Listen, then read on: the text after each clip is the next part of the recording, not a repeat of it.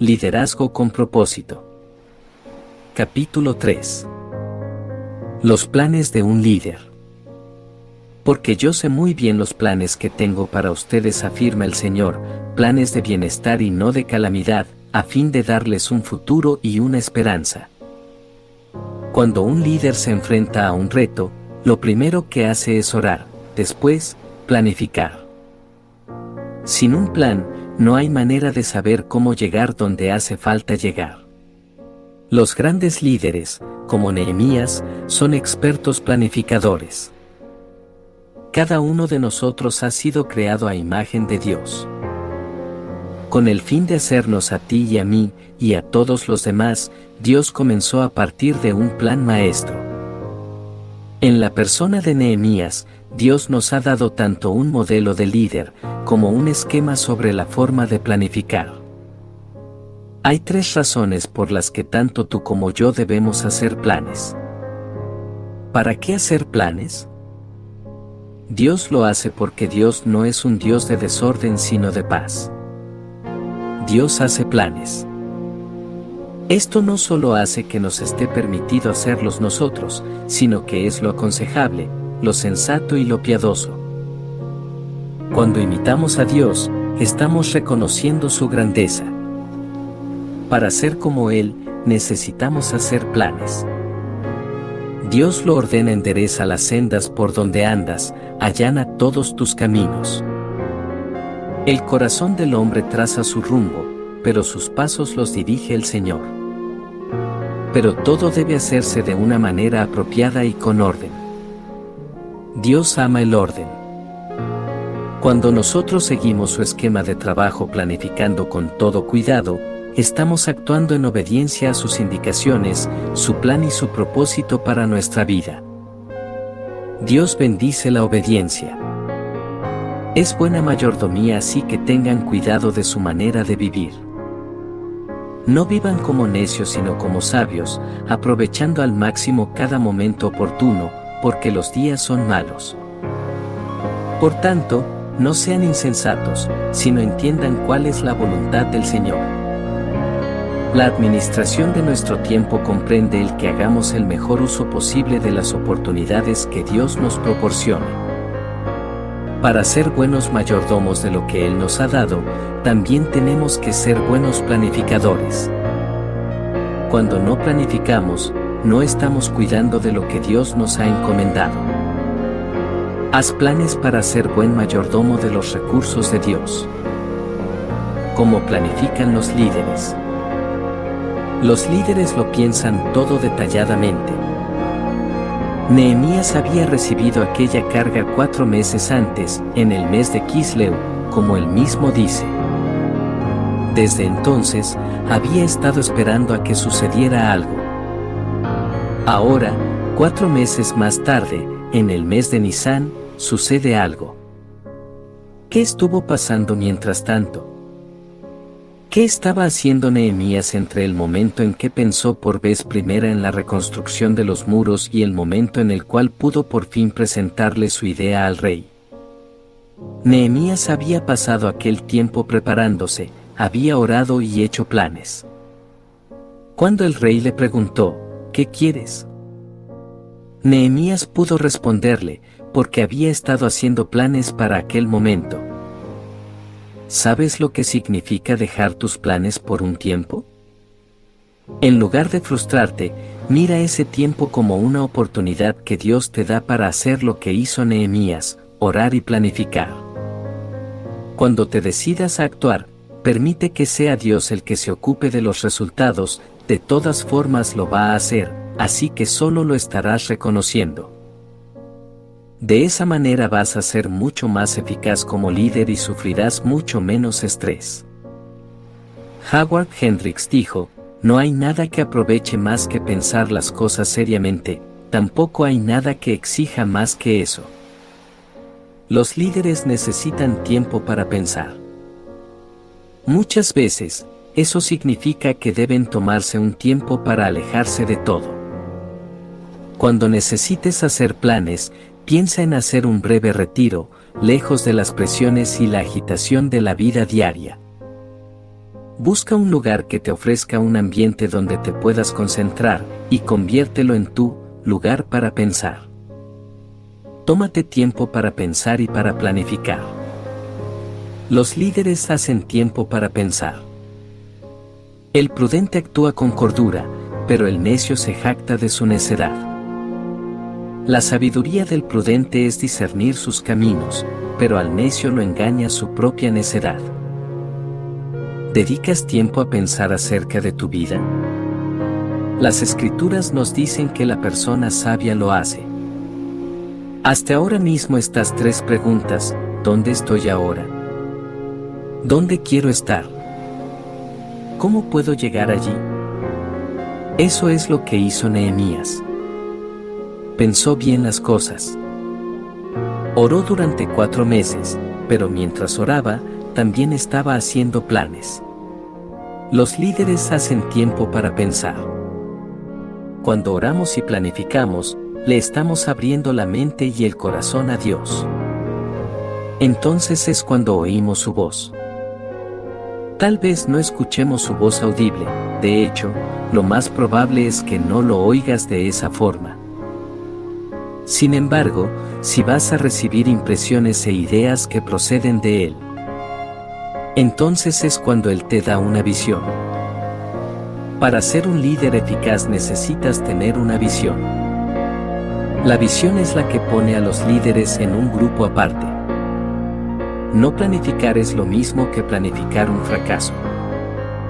Necesitas pensar bien las cosas. Necesitas saber de antemano cómo vas a proceder y qué vas a hacer en caso de que las cosas salgan mal. Los líderes se preparan para las oportunidades, no planificar es lo mismo que planificar un fracaso. Cuando la oportunidad toque a tu puerta, tienes que estar listo para abrir esa puerta. La vida está repleta de oportunidades, pero nosotros no siempre estamos preparados para reconocerlas. Si pasas por alto una oportunidad que Dios te ha puesto en el camino, te podrías estar perdiendo el propósito de Él para tu vida. Asegúrate de buscar a Dios todos los días y de pedirle que te muestre las oportunidades que te tiene preparadas todos y cada uno de tus días. Nunca sabemos de dónde nos va a venir una oportunidad. Los mejores momentos de nuestra vida pueden ser consecuencia de actos muy pequeños, e incluso en esas ocasiones tal vez pensemos que todo ha sucedido por accidente. Sin embargo, a menos que estemos atentos para discernir las oportunidades, nos las podríamos perder por completo. Un día, en el mes de Nisan del año 20 del reinado de Artajerjes, al ofrecerle vino al rey, como él nunca antes me había visto triste, me preguntó, ¿por qué estás triste? No me parece que estés enfermo, así que debe haber algo que te está causando dolor. Yo sentí mucho miedo. Por fin había llegado el momento que Nehemías había estado esperando. Había surgido la oportunidad de presentarle su idea al rey. Por fin le podía presentar su caso, y estaba listo, porque había planificado. La carga que sentía Nehemías por Jerusalén lo afectaba emocionalmente y se había manifestado en su aspecto externo. En aquellos días, presentarse ante el rey con cara triste era un delito capital.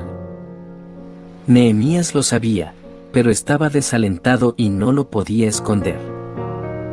Había estado orando por largo tiempo, pero nada había cambiado, ¿te ha sucedido esto alguna vez? ¿Te puedes identificar con el desaliento de Nehemías? No podía menos que preguntarse qué iba a hacer Dios con respecto a aquellos muros. Viendo la tristeza de Nehemías, el rey le preguntó, ¿qué te sucede, Nehemías? Él estaba muy consciente del peligro en el que se encontraba. Ante sus lectores reconoció, yo sentí mucho miedo. Su plan era doble, pedirle a Artajerjes que le permitiera ausentarse y pedir su autorización para reconstruir los muros de Jerusalén. No esperaba que el rey se sintiera encantado con esas dos peticiones. En aquellos días, si uno le hacía al rey una petición que a éste no le agradaba, se metía en un serio problema. Estaba ante un rey que tenía poderes de vida o muerte. No es de extrañarse que sintiera miedo. Sin embargo, no dejó que el miedo lo detuviera. Sabía esto, los líderes siguen adelante a pesar de sus propios temores. Hay un mito popular según el cual deberíamos creer que los líderes nunca tienen miedo. Lo cierto es que los líderes sienten miedo con frecuencia. El valor no es la ausencia de miedo, el valor consiste en seguir adelante a pesar de los temores que tengamos. Observa lo que hizo Nehemías con su miedo. El rey le dijo, ¿qué quieres? Es obvio que estás afligido. Nehemías oró, no de la misma forma que había orado durante aquellos cuatro meses, sino con rapidez. Algunas veces necesitamos que nuestra oración sea como este, Dios mío, dame sabiduría. Ayúdame a saber qué decir.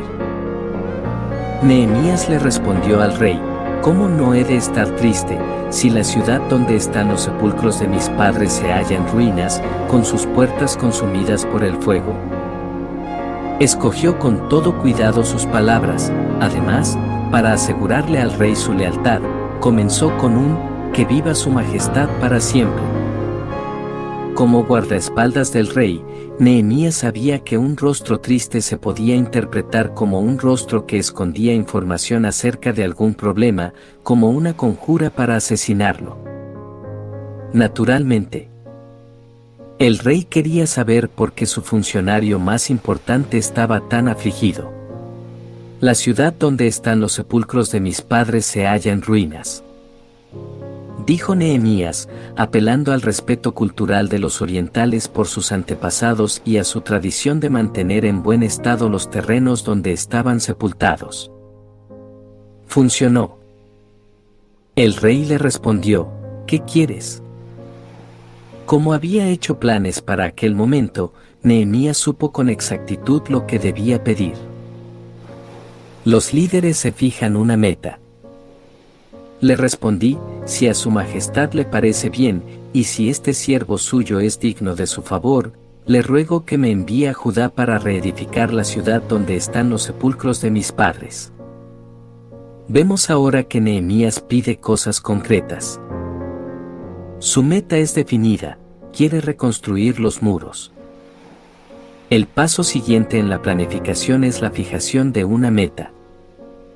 Sin un blanco, no estamos apuntando a nada, y eso es precisamente donde vamos a dar, en nada.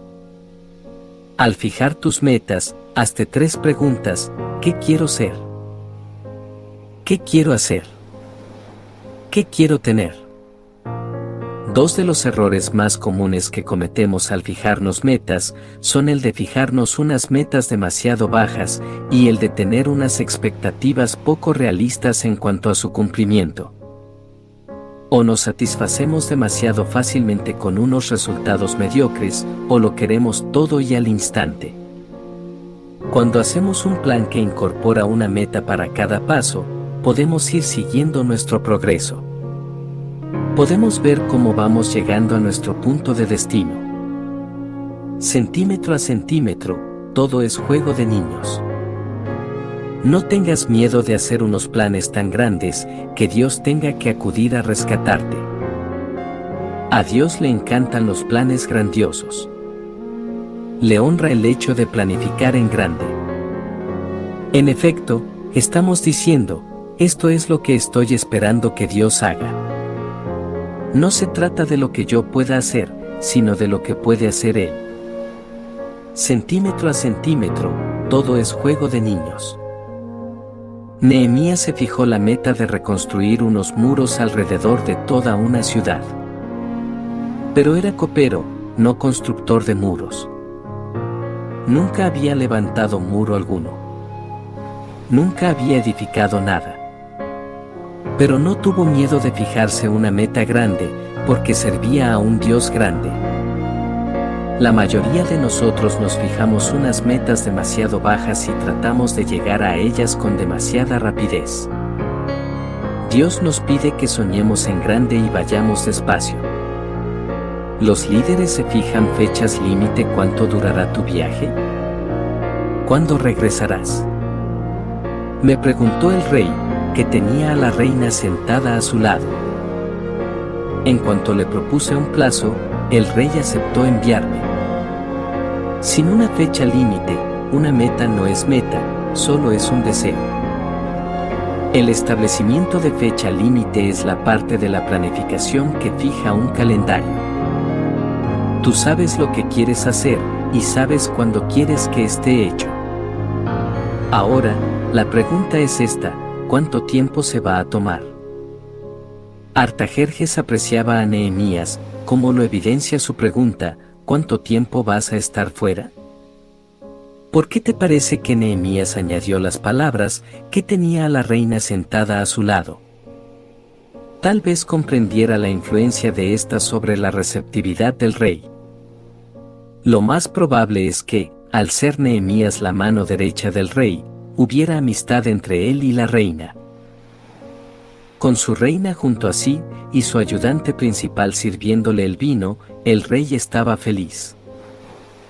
Nehemías reconoció que era el momento adecuado, así presentó su petición, realmente, lo que querría hacer es regresar para reconstruir los muros alrededor de la ciudad donde se encuentran las sepulturas de mis antepasados, comenzó a decir. Es posible que hiciera su petición en ese momento, sabiendo que la reina influiría sobre Artajerjes para que lo dejara ir. Una cosa sí sabemos con seguridad, Dios era quien había fijado aquel momento. Nehemías oró, hizo un plan, se fijó una meta y estableció una fecha límite. Hay que prever los problemas. Si a su majestad le parece bien, le ruego que envíe cartas a los gobernadores del oeste del río Eufrates para que me den vía libre y yo pueda llegar a Judá. Ahora que ya tiene permiso para ir, Nehemías pide protección. Su viaje desde Babilonia, Irak, hasta Israel tenía un recorrido de 1.300 a 1.600 kilómetros y pasaba por diversas provincias. Él sabía que iba a necesitar la ayuda de alguien como el rey para alcanzar sano y salvo su punto de destino. Por eso le dijo a Artajerjes, quiero que me des cartas de autorización, de manera que no tenga problemas cuando llegue allí. Se ve claramente que Nehemías lo tenía todo pensado. Cuando el rey le preguntó qué quería, tenía ya la respuesta preparada, porque la había pensado hasta en sus detalles. Había hecho planes para aquel momento.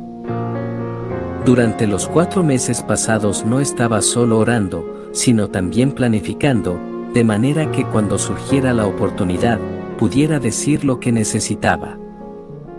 Cuando planifiques, no te olvides de prever que se van a presentar problemas. Pregúntate, ¿qué me podría detener? ¿Qué podría salir mal? El líder prudente reconoce que si hay algo que pueda ir mal, lo más probable es que así suceda. Planifica para la posibilidad de un desastre. Los administradores se centran en los problemas del momento, los líderes, en la resolución de los problemas de mañana. En toda organización hacen falta tanto los administradores como los líderes. Sin embargo, es importante reconocer que no son los mismos. Los administradores se tienen que centrar en los detalles cotidianos, los problemas que surgen todos los días. Los líderes prevén los problemas, se hacen esas preguntas que comienzan con un ¿y sí? Y que nadie más piensa siquiera en ellas. Ven el problema y tienen preparada la solución para enfrentarse a él aún antes que se convierta en realidad. Los administradores se centran en los problemas del momento, los líderes en la resolución de los problemas de mañana. Cuando las reuniones de domingo en la iglesia que yo pastoreo se comenzaron a llenar, vi la necesidad de celebrar otra reunión el sábado. Era en los tiempos en que casi no había iglesias cristianas tradicionales que tuvieran reuniones los sábados. Yo estaba pensando con un año de anticipación, aproximadamente. Eso es lo que debe hacer un líder. El líder piensa mucho más allá que todos los demás. Al igual que Nehemías, los líderes visionarios van por delante, listos para enfrentarse a los problemas cuando lleguen, con unas soluciones que ellos ya tienen pensadas. El líder piensa mucho más allá que todos los demás. Aunque la administración y el liderazgo sean cosas distintas, ambos son necesarios. El hombre prudente prevé las dificultades y se prepara para ellas. La previsión de los problemas y la anticipación para resolverlos forman parte de una planificación eficaz. Los líderes calculan el precio. Y por favor ordene a su guardabosques Asaf que me dé madera para reparar las puertas de la ciudadela del templo, la muralla de la ciudad y la casa donde he de vivir. Como la planificación exige tiempo y dinero, el presupuesto es el siguiente factor que el líder necesita tener en cuenta. ¿Te has fijado que todo en la vida tiene su precio? Nehemías le presentó al rey toda una lista de peticiones. Primero, quiero que me dejes ir. Después, quiero que me des la protección que necesito para llegar allí. Y, dicho sea de paso, quiero también que seas tú quien pagues el proyecto. Como lo tenía todo bien pensado, Nehemías sabía con precisión lo que iba a necesitar. Cuando el rey le concedió audiencia, esas fueron las cosas que le pidió. Necesitaba madera para levantar las vigas de las puertas de la ciudad, madera para los muros y madera para edificar su propia casa. Ten en cuenta que Nehemías no era constructor. Nunca había edificado nada en toda su vida. Pero cuando surgió la oportunidad de presentarle sus necesidades al rey, le dijo con exactitud lo que necesitaba, porque había estado haciendo planes. Los líderes eficaces oran y después hacen planes. ¿Cómo supo Nehemías lo que necesitaba pedir? ¿Cómo supo que había un bosque real cerca de Jerusalén? Calculó el precio y planificó por adelantado. Antes de meterse en la situación, calculó lo que estaba haciendo. Hizo las investigaciones necesarias. Hasta conocía el nombre del guardabosque. Todo aquello lo había pensado por adelantado, así que estaba listo cuando la oportunidad tocó a su puerta. Los líderes eficaces oran y después hacen planes. Dios tiene unas oportunidades magníficas esperándote, pero tienes que estar preparado para ir a su encuentro cuando aparezcan. Si Nehemías no hubiera hecho sus planes, no habría estado preparado. Como su planificación había sido tan detallada, sabía exactamente qué debía pedir. Había calculado el precio. Jesús nos dice a nosotros también que calculemos el precio. Supongamos que alguno de ustedes quiere construir una torre. ¿Acaso no se sienta primero a calcular el costo para ver si tiene suficiente dinero para terminarla? Nehemías se encuentra tan comprometido con su visión que está dispuesto a pasar por unos riesgos considerables para lograrla.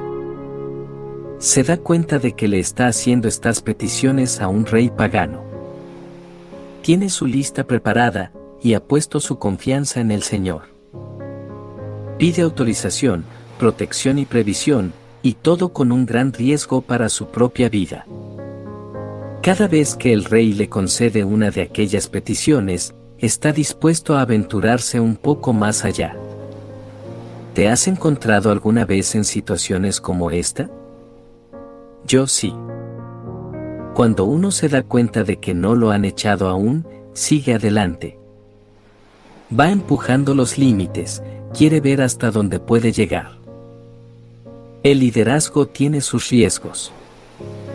Los líderes están dispuestos a pedirle ayuda a otros.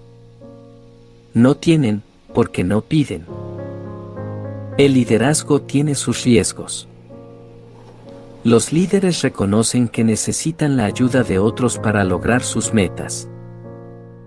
Necesitamos pedirle ayuda a Dios y necesitamos pedírsela a otros. Ningún líder puede realizar grandes tareas solo. No cometas el error de suponer que alguien no quiere involucrarse mientras no se lo hayas pedido.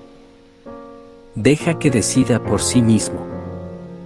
Deja que tome su propia decisión. No tengas miedo de pedir ayuda. Hace falta una osadía increíble para hacer lo que hizo Nehemías al pedirle ayuda a un rey pagano, un hombre que tenía poder de vida o muerte en las manos. Pero como había invertido cuatro meses en orar y planificar, su fe se había fortalecido. Aunque le temblaban las rodillas, su confianza en Dios le dio el valor necesario para seguir adelante con su plan. En las manos del Señor el corazón del rey es como un río, sigue el curso que el Señor le ha trazado. Los riesgos más sabios son los que se toman solo después de haber orado y planificado. Dios escoge la dirección que el líder prudente reconoce por medio de su oración y su planificación. La historia de Nehemías ilustra lo cierto que es Proverbios 21.1. Dios tenía un control total sobre el corazón de aquel rey pagano. Dios se especializa en transformar los corazones. No cometas el error de suponer que alguien no quiere involucrarse mientras no se lo hayas pedido. Tal vez sientas el deseo de realizar algo en tu lugar de trabajo, pero como no eres el presidente de la empresa, tu influencia es limitada. Eres uno de los administradores de nivel mediano y los planes que pones en marcha raramente son tuyos. Debes saber esto, el corazón del Ejecutivo, como el corazón del Rey, está en las manos del Señor, que lo puede llevar donde Él quiera. El corazón del presidente de tu empresa está en las manos de Dios. Y Dios se especializa en cambiar corazones. Él es soberano, así que cuanto suceda es cuestión suya. Eso es cierto, incluso cuando los planes no vayan como tú pienses que deberían ir. Dios sigue teniendo el control de todo. A nosotros nos limita el ver las cosas solo a corto plazo. Dios ve mucho más allá en el camino. Nehemías no trató de manipular al rey. Cuando el rey le preguntó, ¿qué te pasa? Fue sincero. Mi ciudad de origen está en ruinas, le dijo. No inventó una historia acerca de regresar a Jerusalén por unos motivos falsos. No trató de engañar al rey, ni de jugar con él. Lo que sí había hecho era hablarle a Dios acerca de él. Nehemías reconocía que el corazón del rey estaba en las manos de Dios, así que le pidió a Dios que le concediera lo que le pedía, por medio de Artajerjes. Cuando tengas un jefe que no simpatice con un proyecto o una meta que tengas, no lo manipules.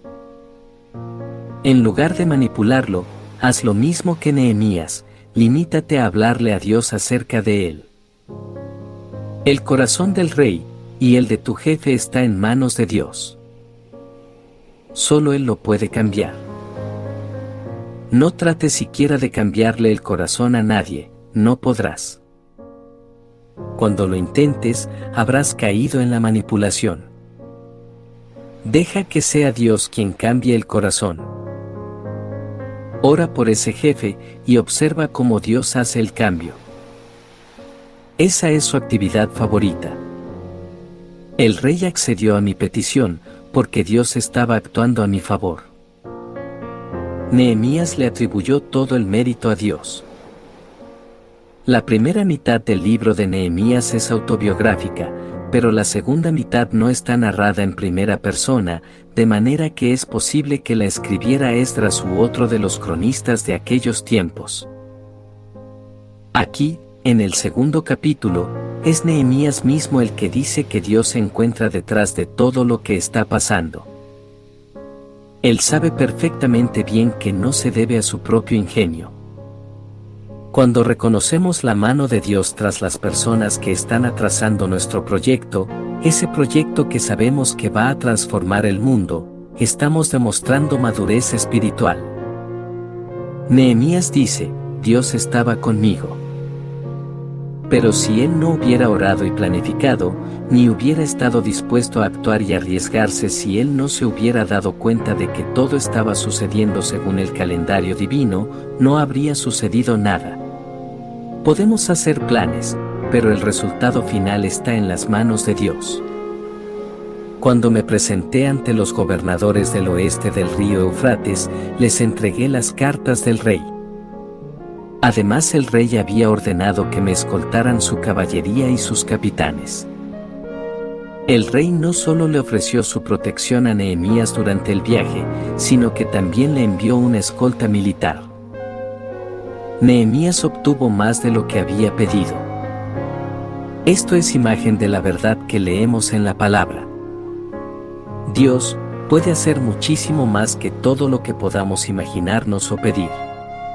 Nehemías se daba cuenta de que estaba corriendo un gran riesgo al pedir tantas cosas, pero cuando el rey se daba vuelta para marcharse, le dijo, de paso, vas a ir acompañado por una escolta militar.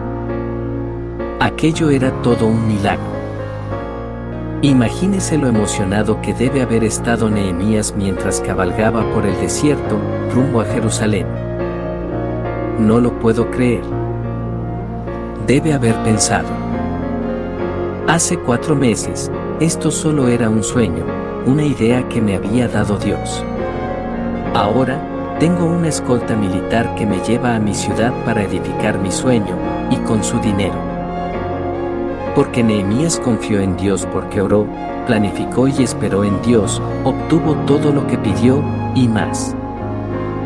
No hay nada que Dios no esté dispuesto a hacer por una persona que vea la visión que Él tiene. Cuando Dios encuentra a una persona que ve la visión de Él, le proporciona los recursos necesarios. Nehemías había oído la voz de Dios. Estaba sensible ante el corazón de Dios y dispuesto a dejarse usar por Él. Cuando Dios lo movió, comenzó a orar. Dios tradujo en visión la carga que sentía Nehemías por los demás. Así es como obra la oración perseverante.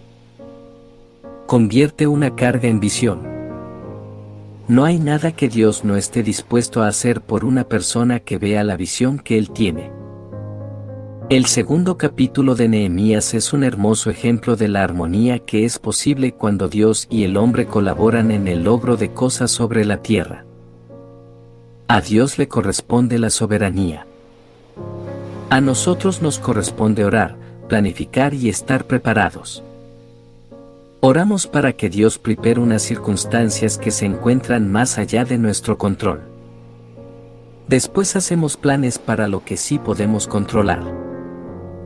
No es ni una cosa ni la otra. No es, ora y deja que te guíe el Espíritu. Oímos decir esto mucho, pero la Biblia dice que es una necedad. Las escrituras nos dicen que el hombre prudente hace planes. El éxito exige la parte de Dios, y también la mía.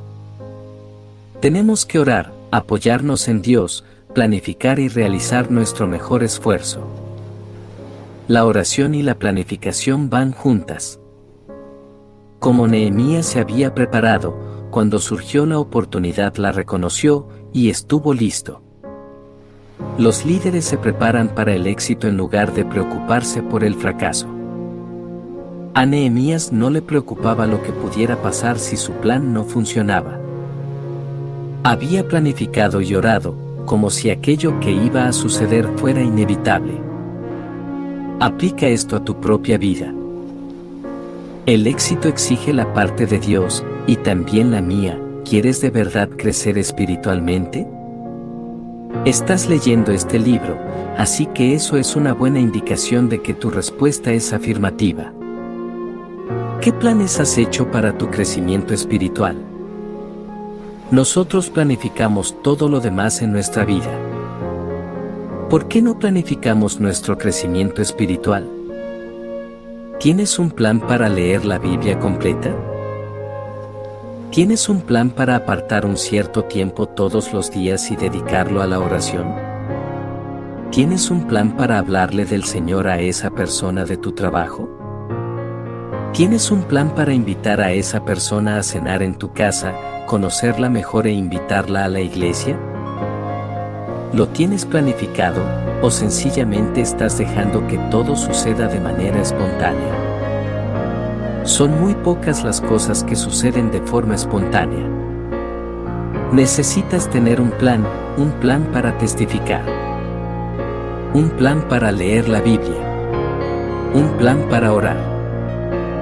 Reflexionemos. Para que cualquiera de esas cosas sean efectivas y una constante en tu vida lo que necesitas es un plan. ¿Cuáles son tus planes? ¿Son solo sueños que piensas y le pides a Dios que bendiga, o son planes que proceden del Señor? ¿Cómo conoces la diferencia? Si tus planes proceden del Señor, van a ser lo suficientemente grandes para que Él quepa en ellos. Alguien dijo en una ocasión, no haga planes pequeños, porque esos planes no tienen el poder necesario para mover las almas de los hombres. Los pensamientos grandes atraen grandes pensadores, los sueños pequeños atraen a pequeños pensadores. ¿Qué clase de pensador eres? Si tus planes proceden del Señor, van a ser lo suficientemente grandes para que Él quepa en ellos. Cualesquiera que sean tus planes, hazlos lo suficientemente grandes para que pueda exhibir a Dios ante el mundo. Que tu vida le grite a todo el que la vea, Dios es grande. Si estás gastando más tiempo y energía preocupándote por los fracasos que planificando para el éxito, los estás desperdiciando ambos. Padre Celestial, te pedimos que tomemos nuestra vida en serio y nos demos cuenta de las necesidades, como tú dijiste, para que vivamos con un sentido correcto de responsabilidad, no como los hombres que desconocen el significado de la vida, sino como las personas que sí lo conocen.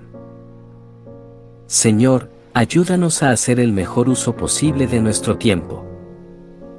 Danos un corazón que se aferre con firmeza a lo que sabemos que es tu voluntad. Señor, ayúdanos a pensar con detenimiento el sentido que tome nuestra vida y meditar en la senda por la cual caminamos. Ayúdanos a reconocer las oportunidades que tú nos pones delante y a estar listos para cuando se presenten. Ayúdanos a fijar metas, marcar fechas límites, prever los problemas, calcular el costo y aplicar a nuestra vida estos seis principios de la planificación. En el nombre de Jesús. Amén. Guía para la aplicación del principio del capítulo. Los planes de un líder. Aplicando los propósitos de Dios. Comunión. ¿Cómo puede usar Dios a otros creyentes para ayudarte en tu plan? ¿Formas parte de un grupo pequeño o tienes un amigo de confianza que te pueda ayudar a revisar tus metas y plazos? Pídele a esa persona que te recuerde tu responsabilidad al planificar y al ejecutar. Discipulado. Liderar como Jesús significa aprender su estilo de administración. Estudia los versículos en este capítulo para descubrir los planes de Dios para los líderes. ¿Sigues estos planes? ¿Qué puedes hacer ahora para aprender más sobre Jesús y de cómo parecerte más a Él? ¿Cómo te ha ayudado este capítulo para crecer como discípulo de Cristo? Antes de la siguiente lección, revisa Juan 17 y examina el patrón que Jesús estableció para el liderazgo. Ministerio.